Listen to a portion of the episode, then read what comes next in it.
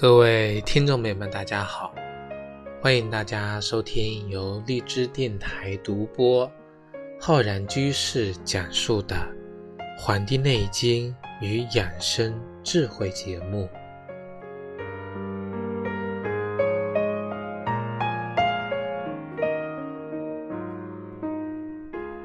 我们说呀，这个清明节过后呢，已经一个多星期了。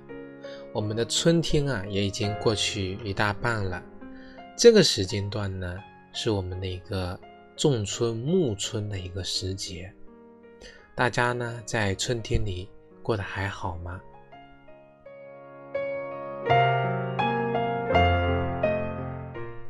我们可以回顾一下今年的春天啊。那么，初春的时候呢，流感频繁，然后呢？就这个很多感冒病毒啊卷土重来，无论是成人还是小朋友呢，都容易啊中招。我们呢不说日常的饮食问题，这些在春季泛滥的病情呢，跟我们人体身体的阳气强弱呢有很大的关系。而在冬天啊，有没有把阳气藏好？就直接影响到当下春天阳气强弱。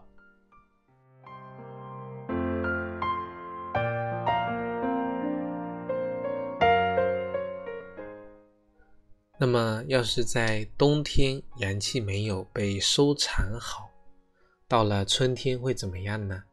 这就是我们平时常说的“冬不养藏，春必病温”。冬天要是没有把阳气潜藏好，到了春天啊，需要生发的阳气呢就不够了，不够会引起很多的问题，其中有一个非常明显的问题就是病温。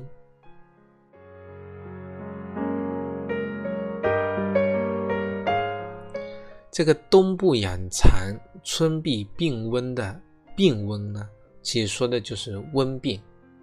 在《伤寒论》中呢，讲太阳病，发热而渴，不恶寒者为温病。就是说，这个感冒发烧、口渴，但是呢不怕冷，这个是温病的常见的一个症状。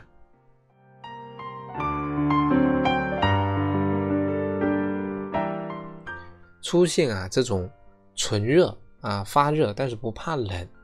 这种纯热无寒的症状呢，是太阳病转为阳明病的一个前兆。这种发热呢，通常被西医呢认为是细菌感染。我们中医的角度呢，理解是体内因为寒邪淤结导致的化热。就像之前啊，我们之前讲这个甘草泻心汤啊，治疗呢。啊，口腔溃疡的时候，里面有讲到，因为寒邪它束缚了我们的胃，那胃不能够及时的消化食物，食物呢滞留在我们胃里面啊，就会腐坏生热，腐坏生热的食物呢，当然助长了细菌的繁殖，那么引起的各种的炎症，啊，西医叫发炎，我们中医呢叫热症。这里说的呢，其实是同一种东西。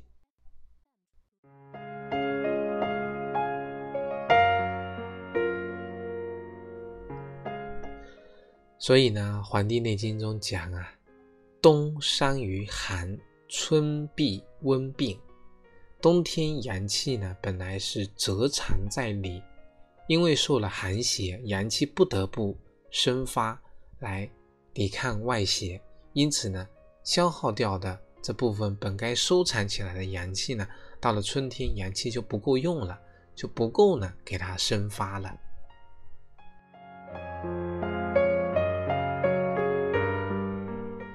其实啊，我们上面讲的冬与春，我们不能单单的理解它就指的是冬季跟春季啊，不能指两个季节，它其实还有很多丰富的含义。中医不仅呢是一门医学，也是一门啊哲学，跟这个易经的这套哲学体系呢联系的非常紧密。啊，古圣先贤观察到一天的十二个时辰，啊，一个时辰两个小时，一年呢十二个月日更迭的变化规律，从而呢发现了阴阳五行的规律，并利用这些规律呢来解释、认识我们的人生，认识我们的生活，解释人体运行的规律。比如说，一年里面冬啊。它可以对应在我们一天里面的亥时、子时、丑时这三个时辰，也就是我们现在说的这个晚上啊九点到凌晨的三点钟。那一年中的春呢，对应的就是我们一天中的寅时、卯时跟辰时这三个时辰，也就是我们啊白天的三点钟到。九点钟。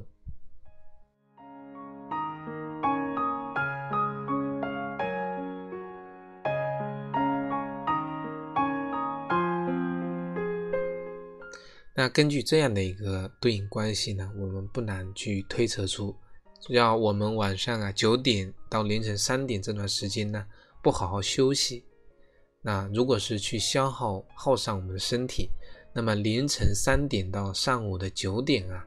当我们的阳气需要生发的时候呢，就生发不起来。比如呢，睡不醒、起不来、抵抗力降低、胃口变差、大便呢不通畅等等，这就是阳气呀没有生发起来的表现。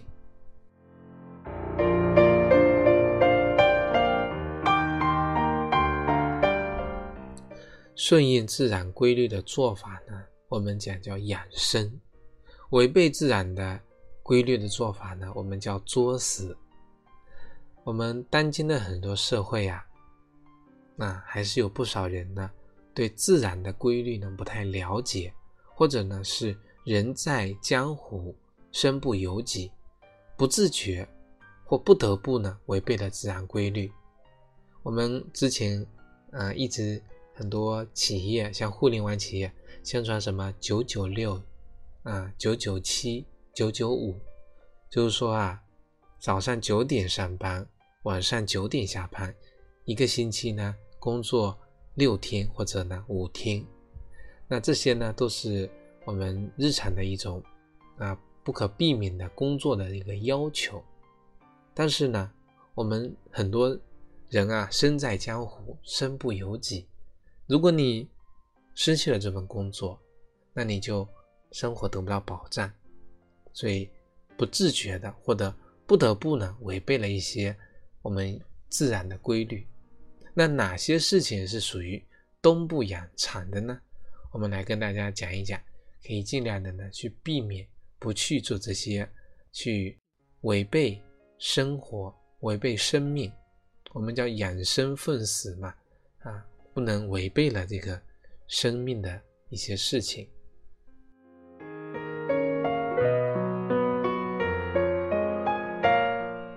比如说啊，冬天做剧烈的运动，出很多汗；大冬天呢，还有人崇尚健康，那么跑去健身房去锻炼身体，大汗淋漓，或者冒着寒风低温呢，在室外跑步。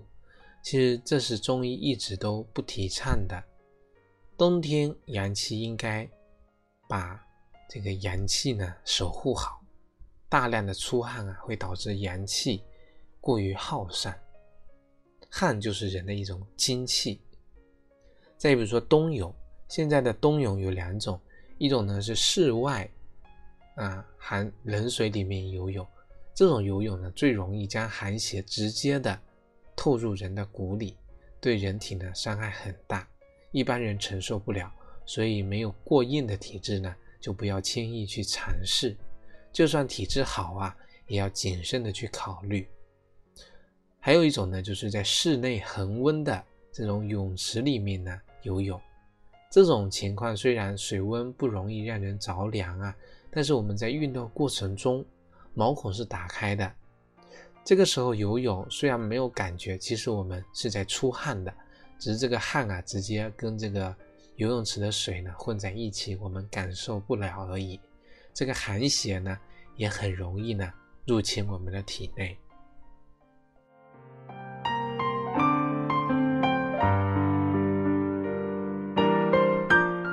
那冬天是不能这样剧烈运动，不能冬泳。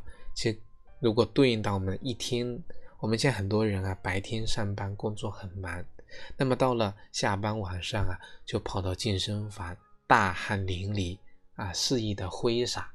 其实，在夜晚剧烈的运动，就跟在冬天里做剧烈的锻炼其实是一样的，都是在耗散人的这个人的精液。耗散人的精气，所以呢，我们中医很提倡在白天太阳起来的时候呢去运动、去锻炼，而不是呢到了晚上阳气本该潜藏了，你去运动、去剧烈的锻炼，其实这样子呢是跟我们的养生啊反着来的。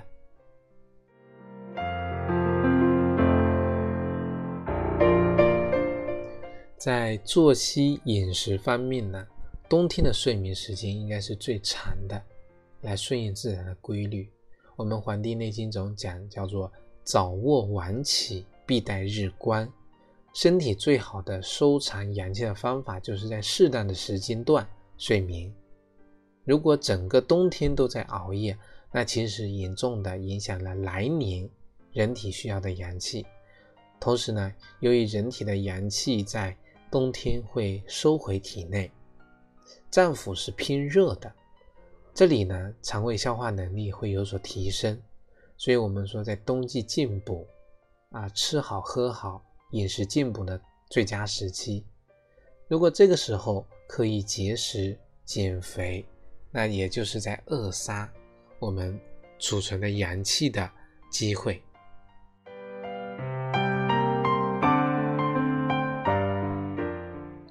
所以很多人胖啊，好像是因为吃的多，其实呢，很大的原因是因为消化不好。消化不好，就是因为阳气呢不足以去消化这些食物。所以冬季应该适当进补，同时提高呢我们脾胃运化的能力。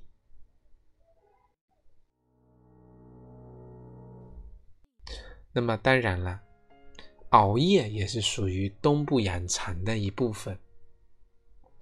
一年的阳气靠冬天来藏，一天的阳气呢靠晚上睡眠来藏。而这里呢，自然规律并不是因人的意识而转移的。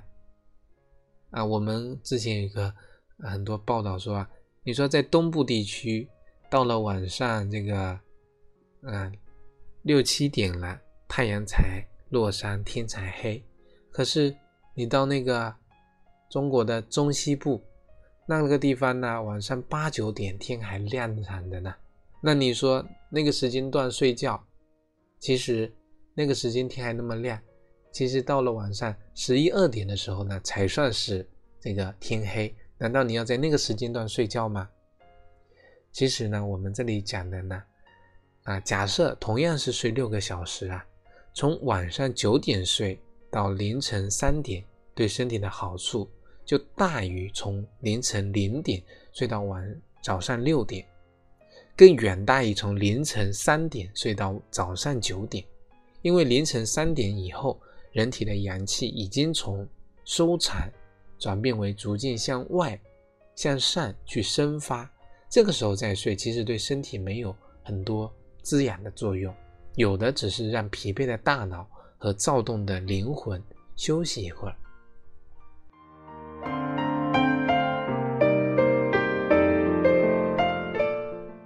那像我们国家这个地域这么辽阔，横跨那么长的一个啊经度，那么我们如何去要因地制宜的选择睡眠的时间？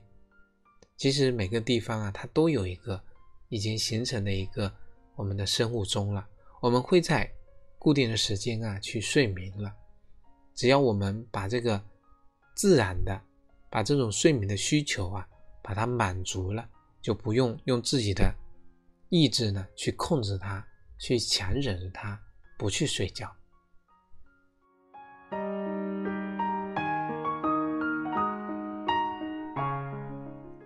这个呢，就是我们所说的顺其自然了。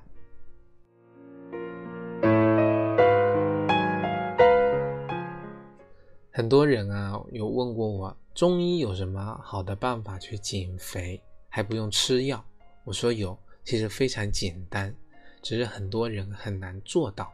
那就是早睡早起，九点之前躺上床入睡，早上五六点起床。这是最适合人体晚上休息的时间。晚上九点到十一点是我们三焦经当令的时间，三焦系统啊，这个时候最为活跃。你只要在这个时间点九点前入睡，我们的三焦系统呢就可以高效率的工作。要知道啊，身体的油脂、油烷这些都是属于三焦系统的。三焦系统要是能够高效的工作了，那我们身体内的这种多余的油脂和废物呢，就能从三焦系统代谢掉。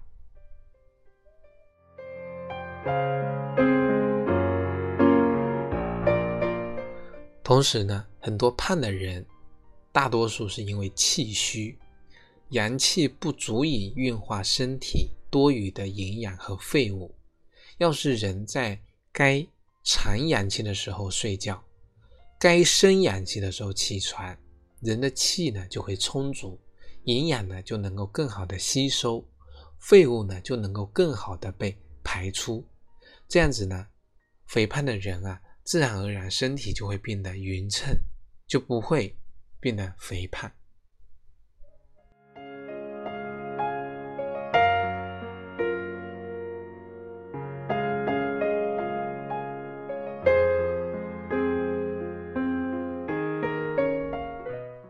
其实啊，说了这么多，嗯，总结一下，就是我们现在讲的，嗯，去遵循自然规律的生活叫养生，不遵守的生活叫作死，不作死就不会死。大家呢可以去啊反观自身，去反省检查一下自己有没有犯了我刚才所讲的这些坏毛病啊不好的习惯呀，补救的方法。只能趁还没有出现明显的问题的时候呢，去调整好每天的作息，把每天的阳气补回来。我们平时都讲亡羊补牢，为时未晚。亡羊补牢啊，总好过不补啊。当真的出现症状、出现问题的时候呢，还是尽早呢找靠谱的中医，通过辨证论治。当然了，更好的做法呢。是多学一点中医常识啊，治未病，防范于未然。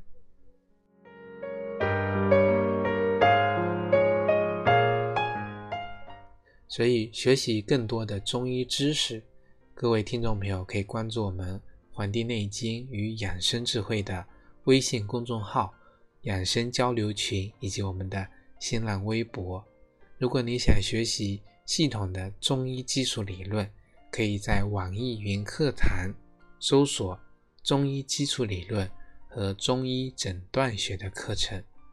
另外呢，我在今年在清聊平台开播了《黄帝内经日思夜读》公开课，旨在系统的理论的讲述《黄帝内经》中的原文跟注释。如果各位学员呢，各位听众朋友感兴趣，可以。啊，在我们《黄帝内经与养生智慧》的微信公众号下方菜单栏选择《黄帝内经日思阅读》，点击进入学习。如果各位听众朋友还有什么疑问跟想法，可以在我们的节目下方留言分享。咱们下期再会。